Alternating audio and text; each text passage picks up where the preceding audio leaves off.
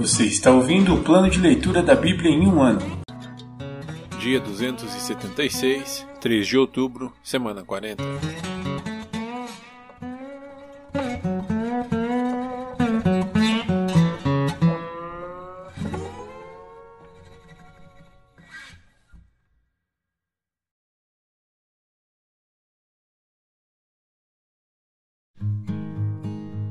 Apocalipse, capítulo 3 Mensagem à Igreja em Sardes Escreva esta carta ao anjo da igreja em Sardes.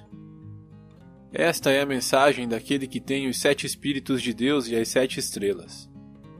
Sei de tudo o que você faz. Você tem fama de estar vivo, mas está morto. Desperte. Fortaleça o pouco que resta, pois até mesmo isso está quase morto. Vejo que suas ações não atendem aos requisitos de meu Deus. Lembre-se do que ouviu e no que acreditou no princípio. Agarre-se a isso com firmeza arrependa-se. Se não despertar, virei subitamente até você, como um ladrão. Há alguns em Sardes, no entanto, que não mancharam suas roupas com o mal. Eles andarão comigo vestidos de branco, pois são dignos. O vitorioso será vestido de branco. Jamais apagarei seu nome do livro da vida e confirmarei, diante de meu Pai e de seus anjos, que ele me pertence. Quem tem ouvidos para ouvir, ouça o que o Espírito diz às igrejas. Mensagem à Igreja em Filadélfia. Escreva esta carta ao anjo em Filadélfia. Esta é a mensagem daquele que é santo e verdadeiro, que tem a chave de Davi. O que ele abre, ninguém pode fechar, e o que ele fecha, ninguém pode abrir. Sei de tudo o que você faz. Abri para você uma porta que ninguém pode fechar. Você tem pouca força, mas ainda assim obedeceu a minha palavra e não negou o meu nome. Veja, obrigarei aqueles que pertencem à sinagoga de Satanás, os mentirosos que se dizem judeus, mas não são, a virem, prostrarem-se a seus pés e reconhecerem que amo você. Porque obedeceu a minha ordem para perseverar, eu o protegerei do grande tempo de provação que virá sobre todo o mundo para pôr à prova os habitantes da terra. Venho em breve, apegue-se ao que você tem, para que ninguém tome sua coroa. vitorioso se tornará coluna do templo de meu Deus de onde jamais sairá. Escreverei nele o nome de meu Deus, e ele será cidadão da cidade de meu Deus, a nova Jerusalém que desce do céu, da parte de meu Deus. E também escreverei nele o meu novo nome. Quem tem ouvidos para ouvir, ouça o que o Espírito diz às igrejas. Mensagem à Igreja em Laodiceia. Escreva esta carta ao anjo da igreja em Laodiceia. Esta é a mensagem daquele que é o Amém, a testemunha fiel e verdadeira, a origem da criação de Deus. Sei de tudo que você faz, você não é frio nem quente. Desejaria que fosse um ou o outro. Mas, porque é como água morna, nem quente nem fria, eu o vomitarei de minha boca. Você diz: Sou rico e próspero, não preciso de coisa alguma. E não percebe que é infeliz, miserável, pobre, cego e está nu. Eu o aconselho a comprar de mim ouro purificado pelo fogo, e então será rico. Compre também roupas brancas, para que não se envergonhe de sua nudez, e colírio para aplicar nos olhos, a fim de enxergar. Eu corrijo e disciplino aqueles que amo. Por isso, seja zeloso e arrependa-se. Preste atenção. Estou à porta e bato. Se você ouvir minha voz e abrir a porta, entrarei e, Juntos faremos uma refeição, como amigos. O vitorioso se sentará comigo em meu trono, assim como eu fui vitorioso e me sentei com meu Pai em seu trono. Quem tem ouvidos para ouvir, ouça o que o Espírito diz às igrejas.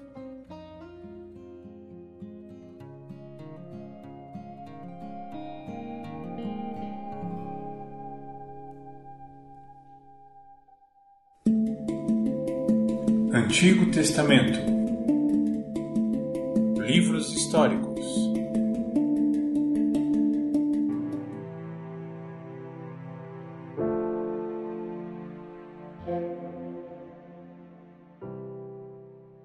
Neemias, capítulo 4 Inimigos se opõem à reconstrução.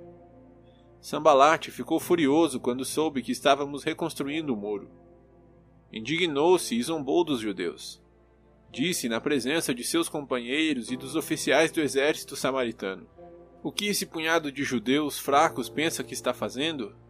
Imaginam que serão capazes de construir o muro em um dia só porque ofereceram alguns sacrifícios? Pensam que podem fazer algo com as pedras queimadas que tiraram de um monte de entulho? Tobias, o Amonita, estava ao seu lado e comentou: Basta uma raposa subir lá e esse muro de pedra desaba. Então orei: Ouve-nos, nosso Deus, pois estamos sendo ridicularizados. Que essa zombaria caia sobre a cabeça deles e que eles próprios se tornem prisioneiros numa terra estrangeira. Não ignore sua culpa. Não apague seus pecados, pois provocaram tua ira aqui, diante dos construtores. Por fim, o muro foi reconstruído até metade de sua altura ao redor de toda a cidade, pois o povo trabalhou com entusiasmo. No entanto, quando Sambalate, Tobias, os árabes, os amonitas e os asdoditas souberam que a obra avançava e que as brechas no muro de Jerusalém estavam sendo fechadas, encheram-se de ira. Eles planejavam vir, lutar contra Jerusalém e causar confusão em nosso meio. Mas nós oramos a nosso Deus e colocamos guardas nas cidades de dia e de noite para nos proteger. Então o povo de Judá começou a se queixar. Os trabalhadores estão cansados e ainda há muito entulho para remover não seremos capazes de construir o um muro sozinhos. Enquanto isso, nossos inimigos diziam: Antes que eles se deem conta do que está acontecendo, cairemos sobre eles e os mataremos, acabando com seu trabalho. Os judeus que moravam perto dos inimigos nos disseram diversas vezes: Eles virão de todas as direções e nos atacarão.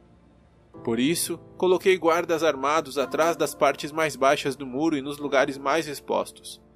Dividi-os por famílias, para que montassem guarda armados com espadas, lanças e arcos. Examinei a situação, reuni os nobres, os oficiais e o restante do povo e lhes disse: Não tenham medo do inimigo. Lembrem-se do Senhor, que é grande e temível, e lutem por seus irmãos, seus filhos, suas filhas, suas esposas e seus lares. Quando nossos inimigos descobriram que sabíamos de seus planos e que Deus os havia frustrado, Todos nós voltamos ao trabalho no muro.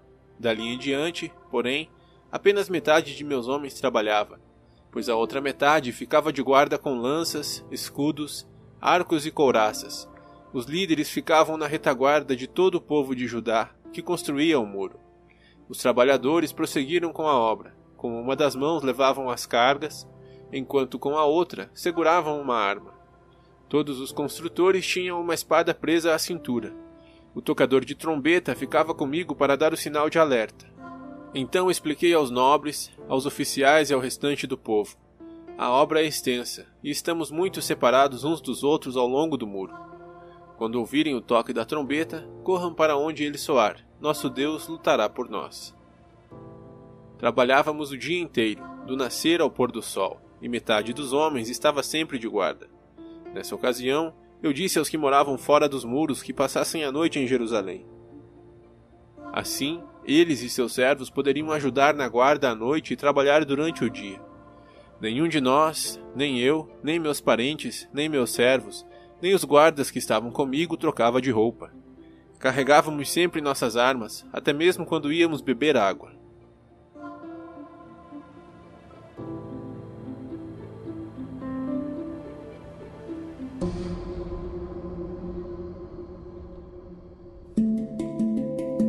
Livros poéticos.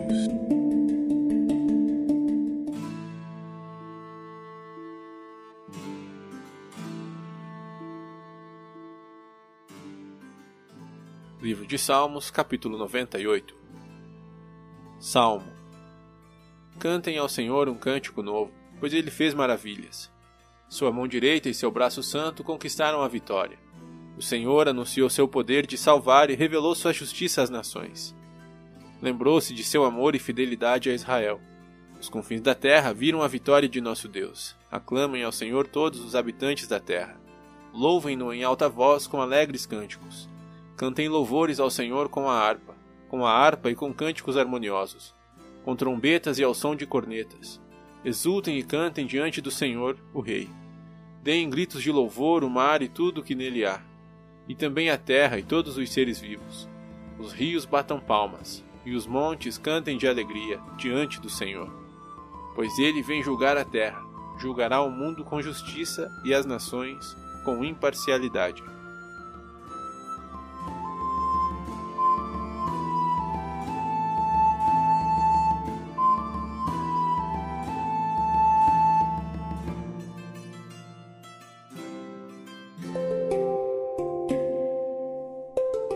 Versículo da semana.